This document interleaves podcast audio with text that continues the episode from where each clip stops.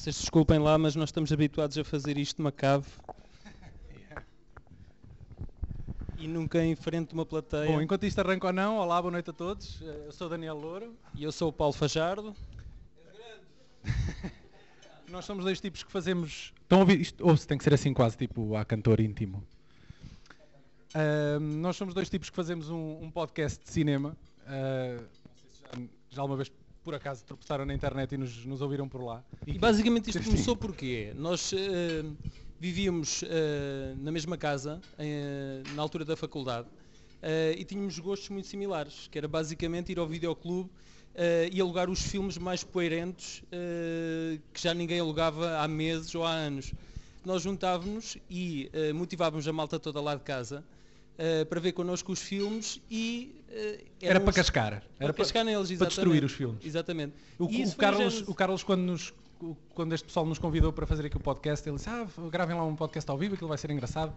E eu disse-lhe, epá, mas olha que nós só somos dois gajos que, que falamos de cinema, não sei se isto é propriamente material de entretenimento. E ele assim, ah, mas a malta também precisa de um tempinho para ir à casa de banho e qualquer coisa. Então pronto, aproveitei agora. Vejam lá se isto já é familiar de alguma forma. And the masters of the universe. I am Adam, Prince of Eternia and defender of the secrets of Castle Grayskull. This is Cringer, my fearless friend. Fabulous secret powers were revealed to me the day I held aloft my magic sword and said, By the power of Grayskull! Ok, ficamos com esta Agora tem que ir até ao fim. Nós não vamos falar da, da série de, anim- de animação. Eh, vamos falar do filme live action com o Dolph Lundgren. Alguém aqui na sala já viu este filme? Há, há ali algumas almas perdidas, Ok. sim. Eh, malta que nasceu seguramente nos anos 80, não é? O resto da malta já é dos anos 90. Eu vou chamar os nossos convidados. Castle Para não- nós habitualmente costumamos gravar isto com mais malta. Já, convi- já fizemos dois podcasts com o Pedro Cinema Chunga, dois não mais. Mesmo assim, não conhecemos a cara dele. Foi tudo via Skype e ele fez questão de não ligar a videochamada. Por isso nós também estamos super curiosos para também conhecer o queremos Pedro saber com quem é que já falámos. Ah, mas para, estar aqui connosco, o nosso convidado vem do Porto ah, e é cabecilha da, página Sci-Fi Portugal e gosta de falar de cinema, espero eu. Ele que, que venha até cá. Palmas, palmas, para ele. essas coisas todas. O outro convidado já participou em vários filmes pornográficos, tem uma vasta experiência em palco como entertainer de talentos vários e trans- transformou-se numa figura obscura nacional de culto na internet, depois de aparecer em alguns vídeos com o mítico Bondage e ter sido a musa inspiradora na websérie Na Casa deste Senhor. O BI diz Manuel Correia, mas apresenta-se ao mundo e aos TCN Blog Awards como a Tuxa! Tuxa, tuxa, tuxa. Deixem passar a senhora. Oh, querida. Oh querida. Só roçanço. A Tuxa vai ficar aqui bem juntinha a mim. Não é só, não é só o Adolfo Tagorda, acho que a tua mulher realmente também está a tratar bem. Isso é um facto. Eu vou ter de partilhar o microfone contigo, Tuxa, está bem? Ah, nós estivemos assim um bocado aflitos. Como é que vamos ah, integrar aqui neste podcast a Tuxa e falar ao mesmo tempo nos Masters do Universo? Ah, o único elo de ligação que eu encontro aqui é que a Tuxa já participou em alguns, alguns filmes, não é? Sim, eh, já fiz um pouco de tudo. Em primeiro lugar, boa tarde a todos. Sejam bem-vindos. Não comam muito para não engordar, está bem, queridos? Tomem bem conta de vossos maridos ou de vossos namorados, hein? Porque há para aqui muita fera que eu já via. Como é, co- como é que se chamam? Dizem os nomes de alguns filmes em que tenhas participado. Epá, já participei em filme, em filme pornográfico, seis. Os nomes, os nomes. Ah, lembras-te dos esses nomes, títulos? Sim. A minha é mais puta de Hollywood. A Rainha das Violetas. Violetas? Das Violetas, sim. Ok. Isso- acho E- que agora há uma série eh, para, para infantil, não é? Era. Que é Violeta, não Sim. é? Ok. E, Mas esta era rated R. E já participei num filme que ainda era o meu homem mais sexy, mas quando foi filmar o filme não vi nada que tipo está três horas a abanar aquilo, aquilo nunca mais abanava, coitadinho do homem, credo. Ah, Nuno, ah, foste tu que sugeriste este filme, é verdade? Sim, em parte. Mas, já, mas só o viste agora recentemente, não é? Uh, vi uh, no, no Festival de São Sebastião em 2013 e Ah, ok, eh, revi umas Reviste, cenas, reviste. eh, mais recentemente. sim. Foi um dos primeiros fi- eh, filmes baseados exclusivamente numa, numa coleção de bonecos, de action figures. Foi Daniel, mas antes disso ainda houve uma série comic book. E só, Mas- e só depois é que houve hum, Sim, as ok. action figures. Mas, ah, mas ah, essa série de animação segue aquele modelo de negócio que é vamos fazer desenhos animados para vender bonecos, que é o caso dos Transformers, das Tartarugas Ninja, do G.I. Joe. Este foi dos primeiros a fazer, a experimentar uma coisa deste género, não é? Ou Para seja, introduzir esta malta dos anos 90 que não via a série, não é? Posso começar pela comparação mais óbvia que lhes tem causado processos ao longo dos anos, que dizem que é um roubo do Conan, mas em louro. Portanto, se viram o Conan, acusam-nos de plágio. Isso é pá, quase o naquela altura todos os filmes tinham homens cheios de esteroides, musculados a... a O Calidor a Tuxa, a Tuxa está aqui a dizer qualquer coisa? Eu estou a dizer, né, antigamente os filmes, os filmes, eh, desenhos animados, não havia um filme que não havia realmente homens bem musculados, bem musculados, não, não, casos que... Isso é o teu tipo de homem? E pá, o meu tipo de homem é mais eh, o poiais maduro da Assembleia da República. Ok. Não descurando o, o teu companheiro o Fernando, certo? Sim, Que está cá. Sim, mas ele não olha para Levanta vocês mão, ficarem a, a todos. é o Adolfo da, da, da ficção que se fez, eh, que é Fernando, eh, com quem namorei seis meses, dois meses e meio e estamos casados há quatro anos, faz cinco anos para junho. Pronto, esse é o homem da minha vida, né? Mas eh, os olhos, como costuma-se dizer, os olhos também comem. E então só há um homem na Assembleia da República, né? Que é o Paiás Maduro. Porque realmente, se se tivesse esse homem, tinha um chofer à porta, vestia empório da Armani todos os dias e era uma mulher vistosa, Já viste a fasquia, Fernando? Já viste? Eh, Em relação ao filme. então, mas, ó Tuxa, diz-nos uma coisa. Quais são as características que mais te atraíram eh, no Fernando? Já sabemos que não são os músculos, não é? Eh, mas houve, houve uma alteração neste estereótipo do herói dos anos 80 agora para o século XXI? Houve, o que me atraiu no meu, o que me atraiu no meu Fernando foi os olhos e a maneira dele ser muito carinhoso a falar comigo. E daí é que me levou ao céu, não sei. Eu por acaso tinha aqui me proposto lançarmos o debate. Houve um bocado a mudança do paradigma do, do super-herói. Uh, se calhar nos anos 80 era o tipo musculado, cheio de esteroides que, que, que, que salvava o mundo. Isso mudou um bocadinho mais recentemente, não é? Com o advento da tecnologia. Se calhar agora é um bocado há aquele duelo músculo vers- versus tecnologia. Agora os nerds é que, é que salvam o mundo. Uh, amigos, partilhem a vossa perspectiva em relação a esta mudança do, do que é que é fixe, Em né? relação a essa alteração.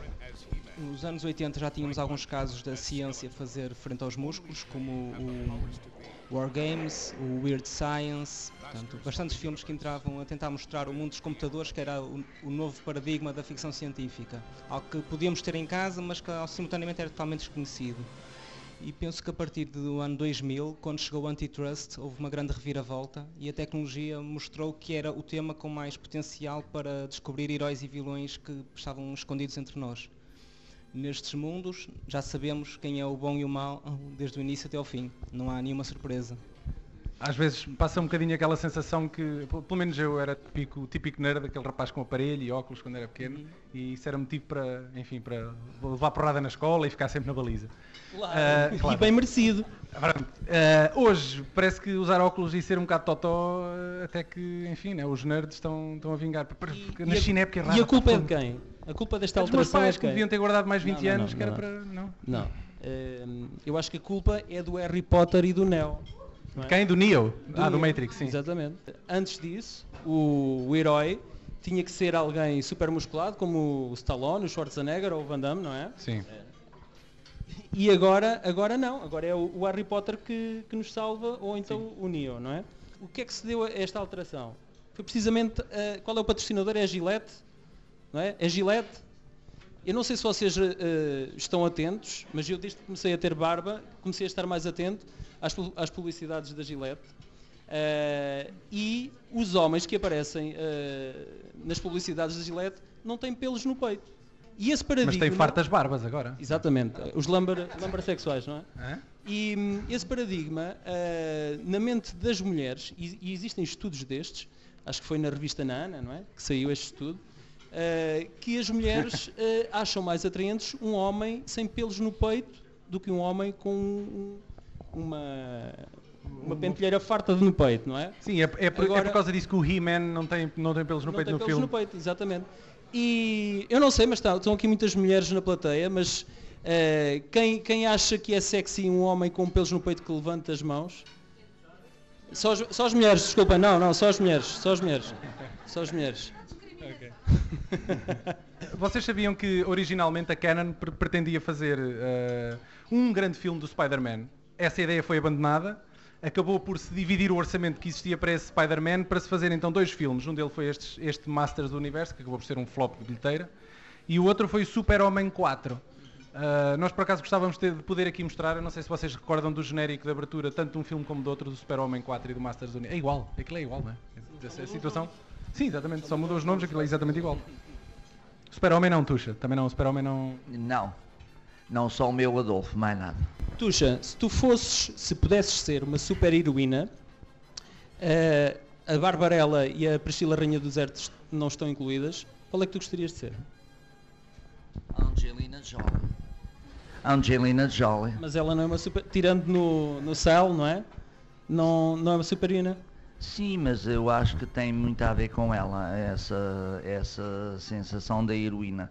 Porque ela, eu, eu tenho seguido tudo o que é transformação dela em filmes e tudo e vejo que tem tudo a ver com a heroína mesmo. Não sei se vocês recordam da, mar- da máscara do, do, do Skeletor. O, gajo, na altura devia ser extraordinário, mas agora o gajo parece que tem um bocado de creme derretido na cara. E vê-se vê-se a boca do gajo por dentro, não é? A falar. Não, não, não, aquilo não, não correu muito bem.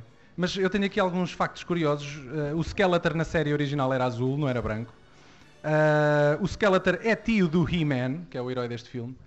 Eh, e nos 130 capítulos dos Mas, desenhos animados... mas Daniel, Sim. mas o filme não se baseia diretamente da série de animação. Diz- É nos bonecos, é no- nos bonecos. Não, na- nos comic books originais. Pronto, ok.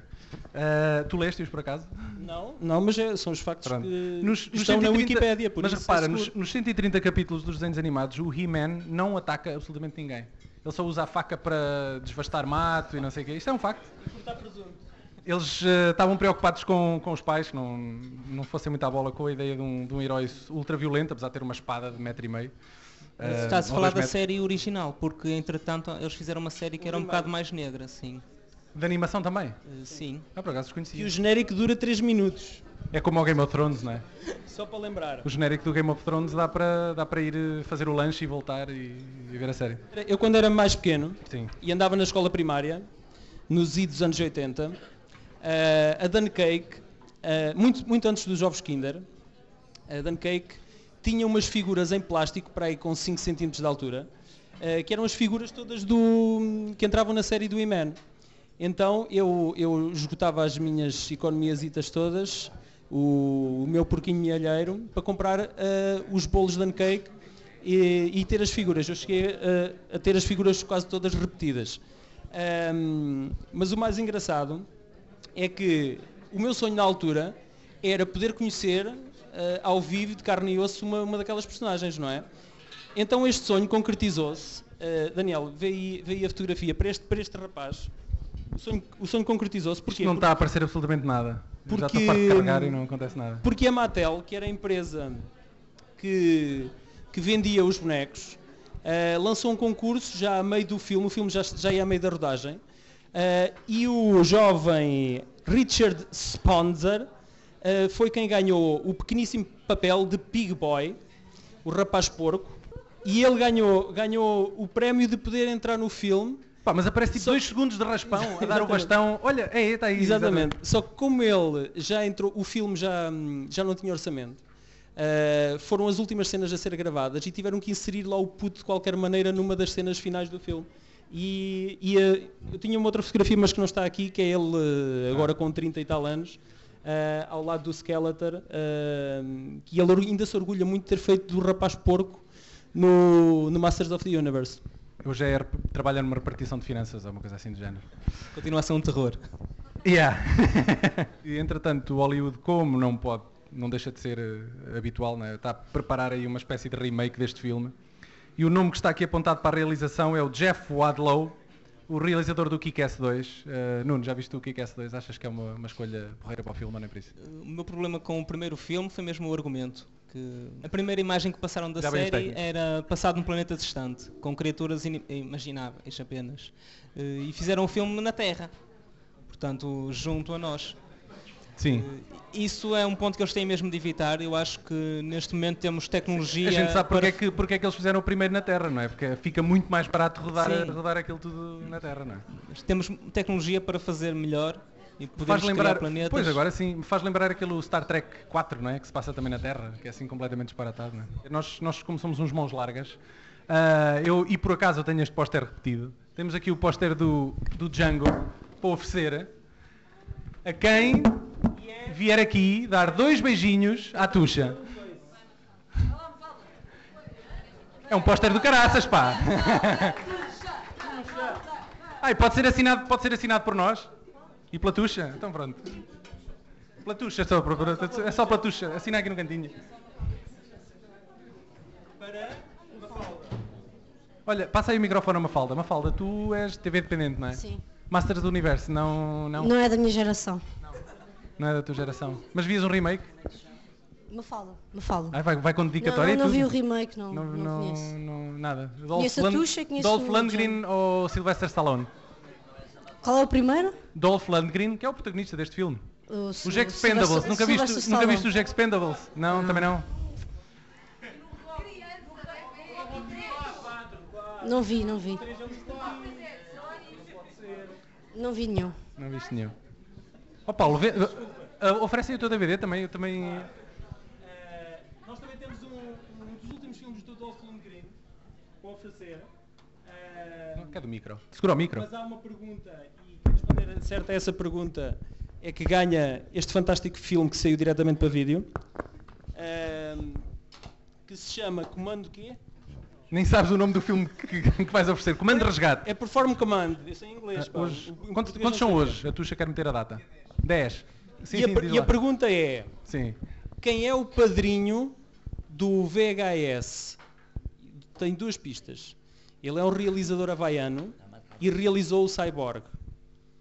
É Pá, sabe? este filme ainda vem dentro do celofane, portanto nem sequer é uma oferta repetida nem nada. Isto é, Podem usar as tecnologias para procurar. é pergunta realizado pelo próprio Dolph Lundgren e. e pronto. Pá, alguém, alguém tem que vir buscar o filme, senão. E eh, então, ninguém sabe. Albert Pium. Pium! Albert Pium, Quem parabéns foi? à... Quem foi? Parabéns à Tânia! Tânia, vem cá buscar o Albert DVD. Pium! Acertou no nome do nosso padrinho.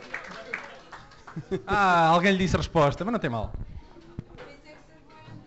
Eu gostava de falar aqui da, da carreira do, do Dolph Lundgren, porque já vi que a malta aqui não sabe quem é o Dolph Lundgren. Ele realizou E aquele filme. Têm que ser elucidados em relação ao Dolph Lundgren. Ah, a carreira dele teve mais altos que baixos. Que tem, Não, ao contrário, mais baixos do que que altos. tem no Montijo uma boate de mulheres.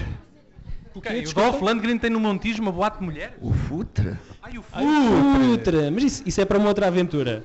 E ele, ele, apesar de tudo, tem alguns títulos que valem a pena e que mereciam que vocês, os- se os puderem sacar eh, para ver. Ai, é verdade, a SPA, a SPA está aqui ao lado, não podemos dizer isso, eles estão, estão a monitorizar-nos.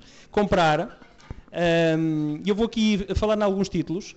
Ah, o Escorpião Vermelho, o Punisher. Ao contrário do que muitos pensam, em 89 houve um Punisher. eh, e que é muito bom. O Anjo Negro, o Fúria no Barro Japonês, o Máquinas de Guerra, o Joshua Tree e para finalizar o Axeman, o Atirador. Todos estes filmes são da, são da primeira década eh, da, da carreira dele. E aqui o Reis quer acrescentar mais um. Em 2013 ele fez o Battle of the Damned, do- com- eh, realizado pelo Chris Hutton, que ele tem um exército de robôs para combater zombies ou algo assim. Portanto, obviamente é imperdível.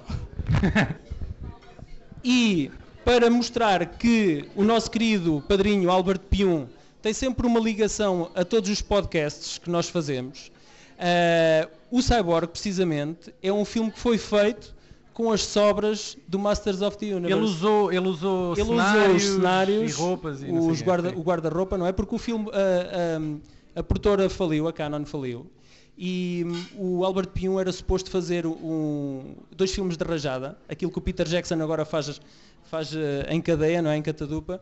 Ele era para ter feito o Spider-Man 2, eh, o, Era o Spider-Man 2, não era? Uma sequela? Ah, não, Sim, o- sim. não, Masters of the Universe 2 e um primeiro filme do Spider-Man. Exatamente. Então ficámos com o Cyborg em vez dos outros, dos outros dois filmes. Chama-se reciclagem. Exatamente. Reciclagem de recursos.